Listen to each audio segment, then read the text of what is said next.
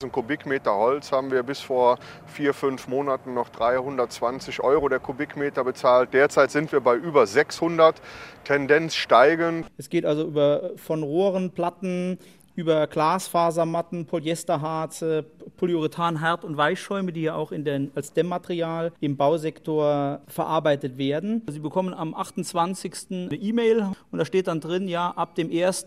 ist der, die Preisliste nicht mehr gültig und wir schlagen 20 Prozent auf.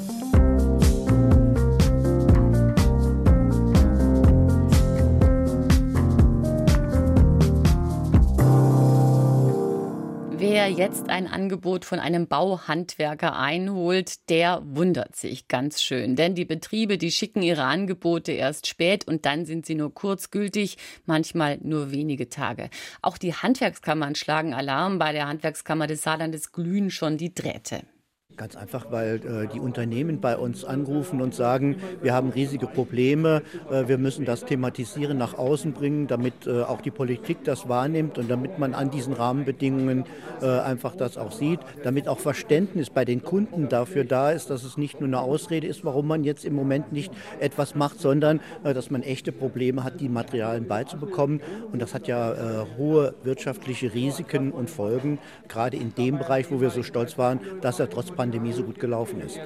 Holz, Kunststoff, Metall, Dämmmaterialien, alles fehlt. Der Markt für Baumaterialien ist aus den Fugen geraten und das ist heute unser Thema in Das zählt Mensch Wirtschaft mit Karin Meyer und Sarah Sasku. Man ist also mittendrin im Hausbau, Sarah. Das ist ja eigentlich ein bisschen eine gruselige Vorstellung. Das Dach ist fast fertig, aber der Zimmerer oder dem Dachdecker, dem geht dann plötzlich das Holz aus. Ist das eine Ausnahme? Ja, offenbar nicht. Auf dem Markt ist einfach viel zu wenig Bauholz erhältlich. Also wenn man sich auch mal in äh, Baumärkten umguckt, ja, da sind die Regale leer. Platten, Kanthölzer, Bohlen, Schla Schalungsholz. Je nach Lieferant sind die Hölzer einfach ausverkauft oder es dauert ewig, bis eine neue Lieferung kommt.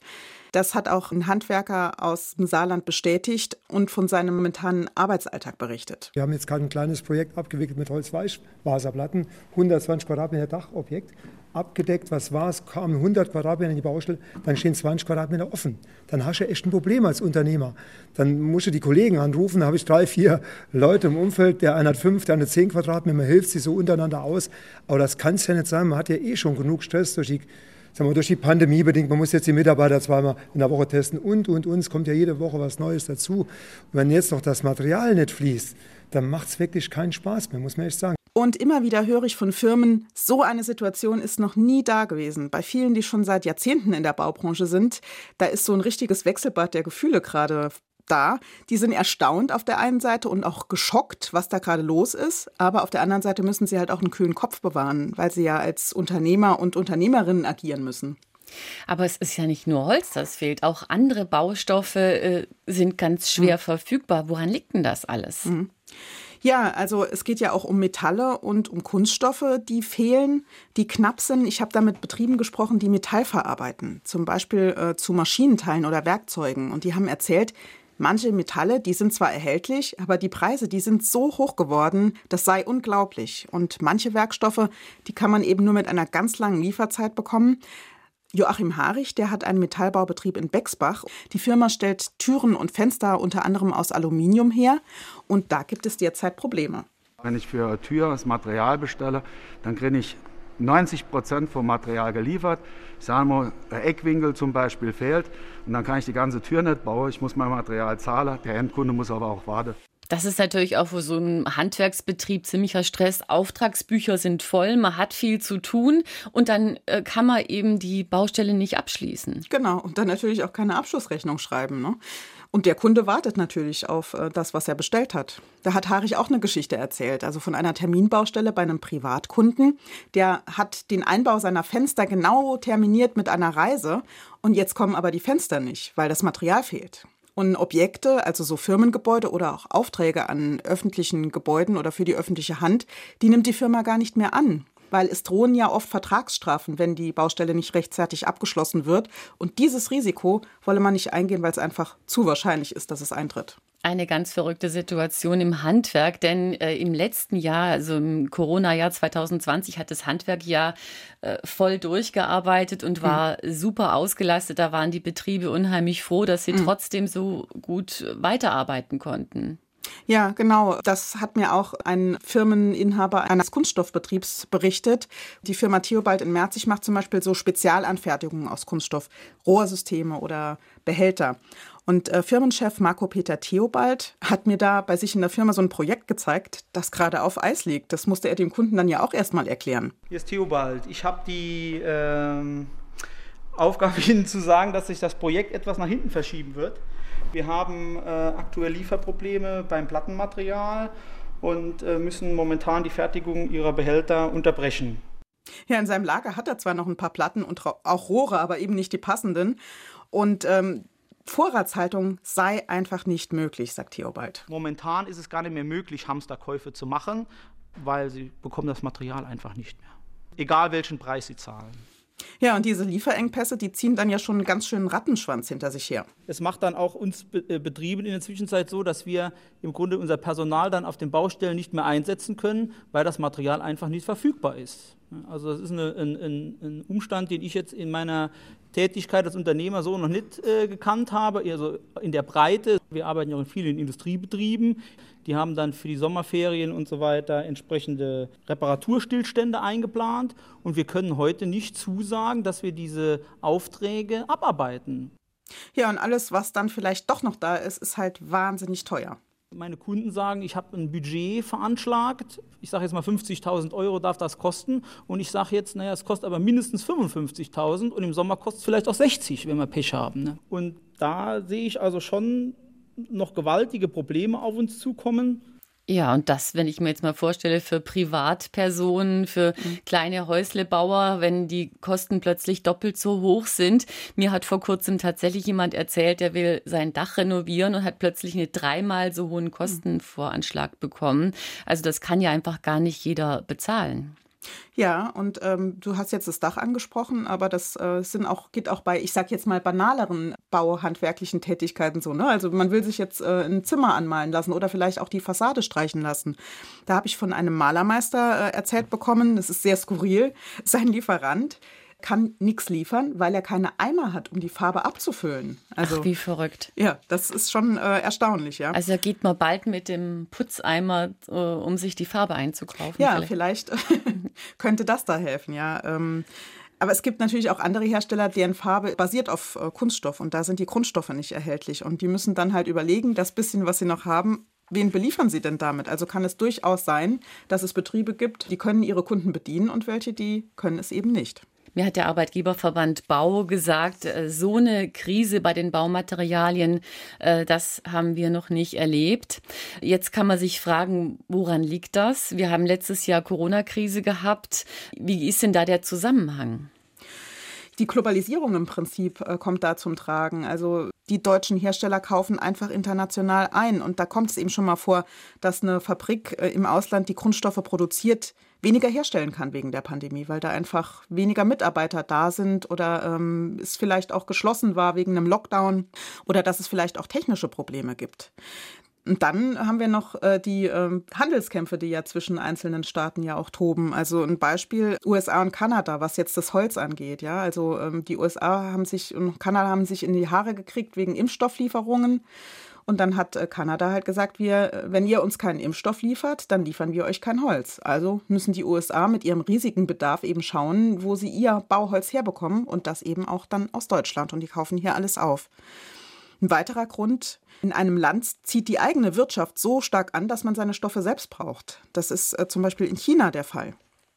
Und ähm, was sich äh, ja auch gezeigt hat, wo viele ja vielleicht auch gar nichts von wussten, äh, als dieses Schiff im Suezkanal festgesteckt hat, was das ausgelöst hat, ja, äh, dieses riesige Containerschiff, da war ja, es hat auch alles durcheinandergewirbelt. Und grundsätzlich muss man sagen, Seekontainer sind ohnehin knapp. Es gibt zu wenig Frachtmöglichkeiten, um die Waren zu transportieren. Ja, also mein Eindruck ist auch wirklich, äh, dass wir jetzt an dieser Stelle mal merken, dass wir bei der Globalisierung irgendwie auch an Grenzen stoßen, dass das auch Nachteile hat, dass wir inzwischen bei so vielen Produkten äh, abhängig sind vom Ausland. Ich bin sehr gespannt, ob da einige noch mal umdenken. Schauen wir noch mal auf den Holzmarkt. Deutschland hat ja eigentlich sehr viel Wald und äh, die Holzwirtschaft hat eine große Bedeutung oder kann viel Holz liefern. Wie kann man sich dann überhaupt vorstellen, dass wir jetzt zu wenig Holz haben? Ja, wir haben ja äh, in den letzten Jahren mit einem Schädling zu kämpfen in unseren Wäldern, der Borkenkäfer, der viel Holz zerstört und äh, wir haben es einfach noch nicht richtig in den Griff gekriegt.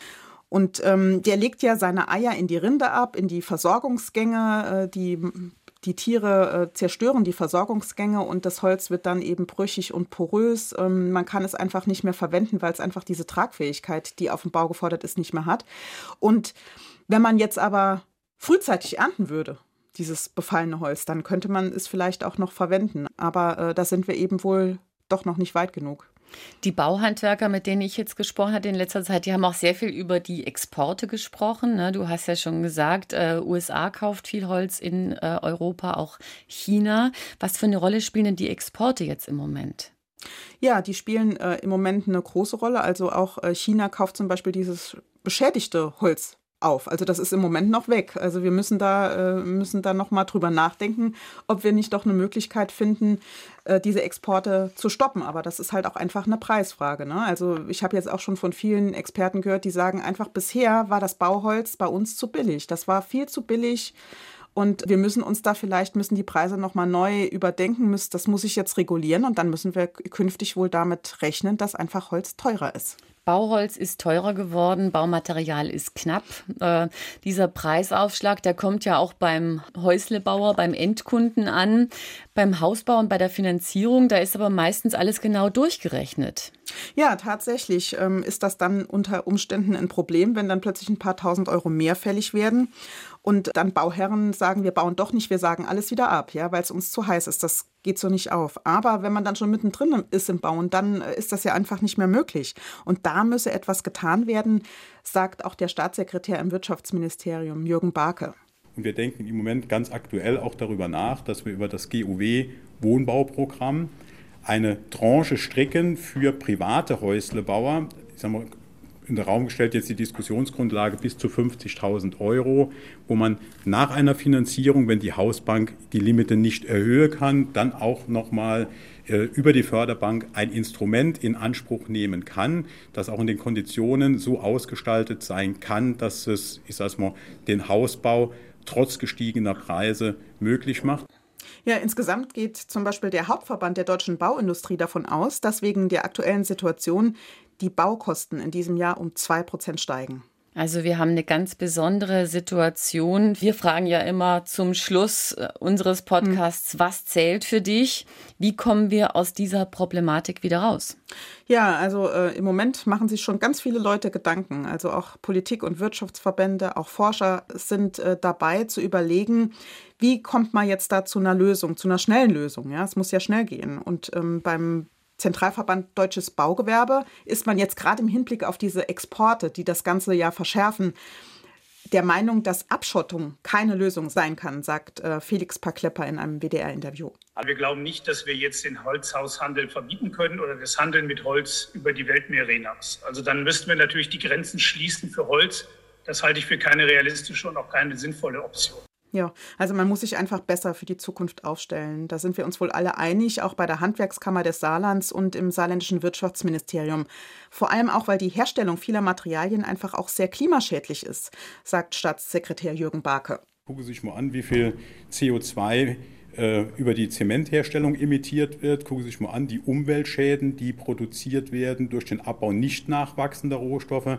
Und am Ende kommt eins raus es wird grundsätzlich teurer werden und deshalb werden wir auch gezwungen sein, uns mit dem Thema alternativer Baustoffe auseinanderzusetzen, die es ja gibt. Ich sage es mal für den Holz, Verbundwerkstoffe etc. Wir müssen auch offen sein für neue Technologien.